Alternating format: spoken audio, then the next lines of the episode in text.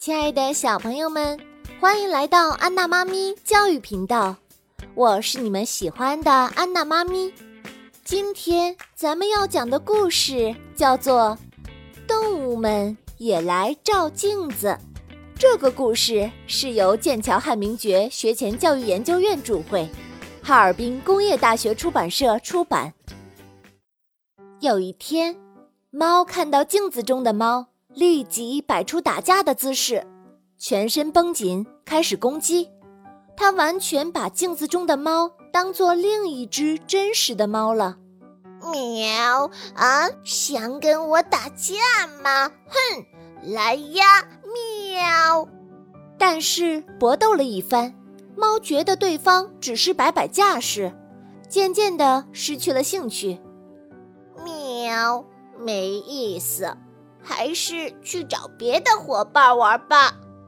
小狗看到了镜子中和自己相似的家伙，立即做出防御的姿态，远远地朝着那个家伙狂吠起来。哦，我我我我！但是当小狗靠近镜子的时候，它就平静下来了，并且很快对镜子失去了兴趣。为什么呢？因为小狗闻不到任何气味。他判定镜子里的家伙不是同类。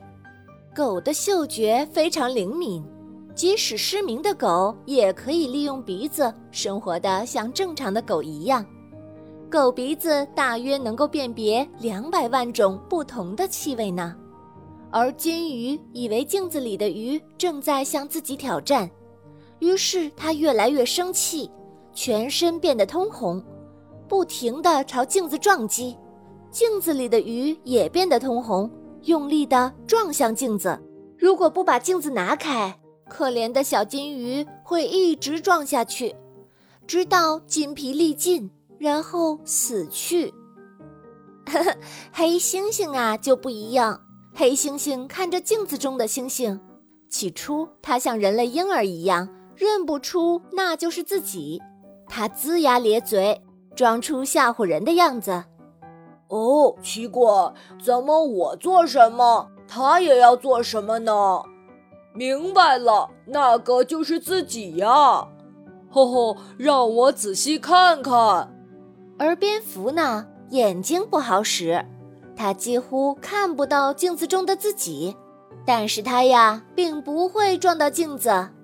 哎，它是怎么做到的呢？蝙蝠的叫声遇到镜子会反射回来。它感知到前方有障碍物就会避开。对蝙蝠来说，镜子和墙壁没有什么差别。那么，如果给动物们照哈哈镜，它们又会有什么反应呢？好啦，小朋友们，今天的故事就为你讲到这儿。我是你们喜欢的安娜妈咪，咱们下次再见吧。